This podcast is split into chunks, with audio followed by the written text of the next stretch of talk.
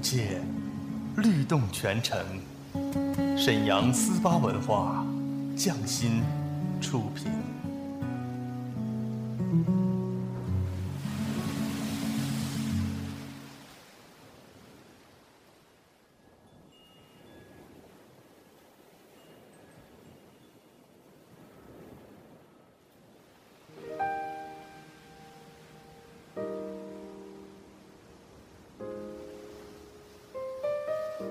静谧的夜晚，是最美的时光。他们的声音总会绽放。安静的夜，有许多醒着的耳朵，他们他们都在听，都在听。听一首歌，念一个人，讲一个故事，关于最好的最好的我和我，美好陪伴，共同成长。S H Y forty eight，星梦夜话，星梦夜话，我和你们一起听见时光，听见爱。下面请听 S H Y forty eight 为你带来星梦夜话，用有温度的声音和你一起听见时光，听见爱。发光，冲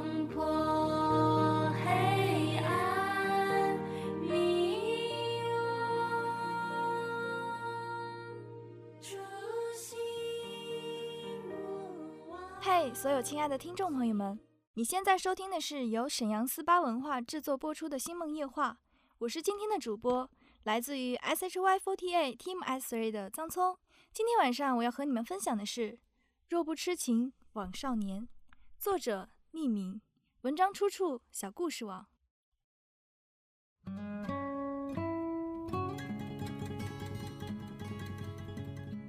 我读过的大学里有许多绮丽的爱情故事，这些爱情故事无不一一认证所谓“若不痴情枉少年”。其中最让我难忘记的是和我一起选修诗词欣赏的一个长头发瘦瘦的女生，她长得并不美，而且衣服也穿得邋遢，但就是有一股孤芳自赏的潇洒劲儿。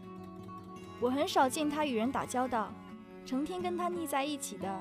就是一个念自然专业的男生，头发很短，像把钢刷，经常穿拖鞋、短裤，露出黑黑的长腿毛。这男生胡子也不刮，常常带着流氓气息的聪明模样。两个人走在一起，特别郎才女貌。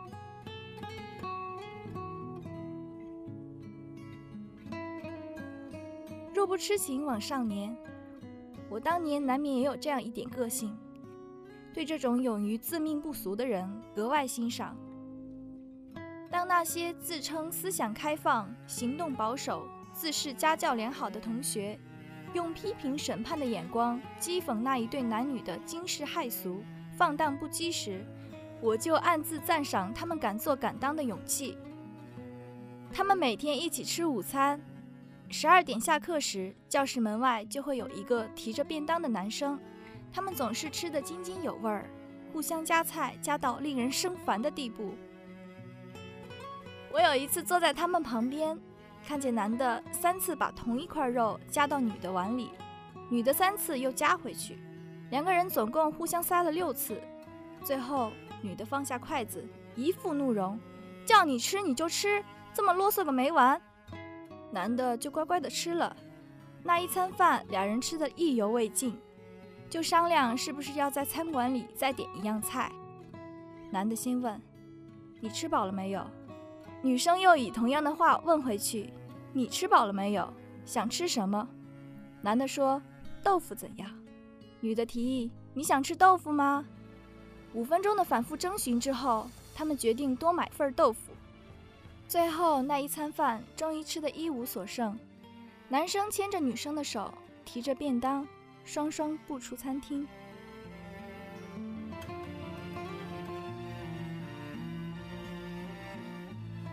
每时每刻，他们形影不离，只有坐在不同教室的时候，才能把他们暂时分开。他们大胆又大方，对旁人若视无睹。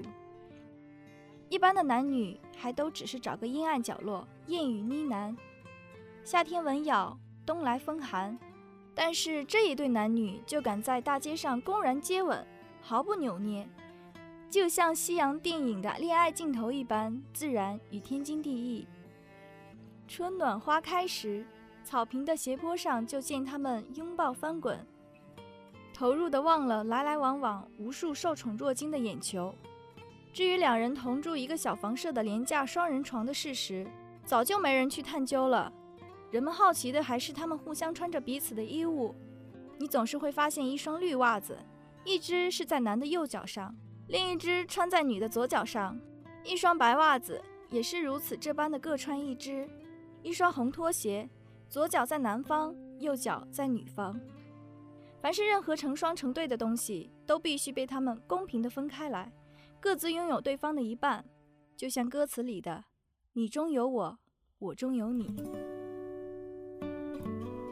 的排列组合，是一种分享的喜悦，是一种标新立异，还是一种趣味游戏？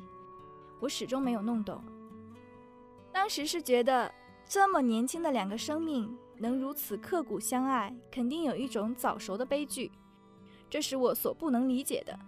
他们能坦然面对绝大多数人的指责与误解，必定需要有无比的勇气去坚持他们的选择。后来我们都毕业了，我第一件事便是在厚厚的毕业纪念册上找寻这两个人，想从闲言流语中找出一点可以探寻真相的背景资料。但我翻遍整本册子，发现几千人的名单中就缺了他们两张面孔。他们既没有一张标准死板的学士照，也没有像其他人一样有挖空心思的毕业留言。四年风风雨雨的日子。他们回报我好奇心的，就是二寸宽、三寸长的白色空缺。我冲动的想向人打听他们的下落以及彼此相爱的结局，但是我终于明白，无题是他们选择最美丽的告别方式。我才学会如何尊重别人不同的生活方式。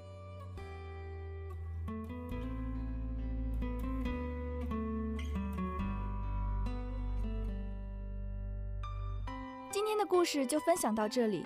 如果你喜欢我的声音，可以微博搜索 S H Y F O T A 藏葱，或是去沈阳中街玉龙城三楼星梦剧院，也可以看到我的演出。感谢你的收听，我是 S H Y F O T A Team S Three 的藏聪，晚安。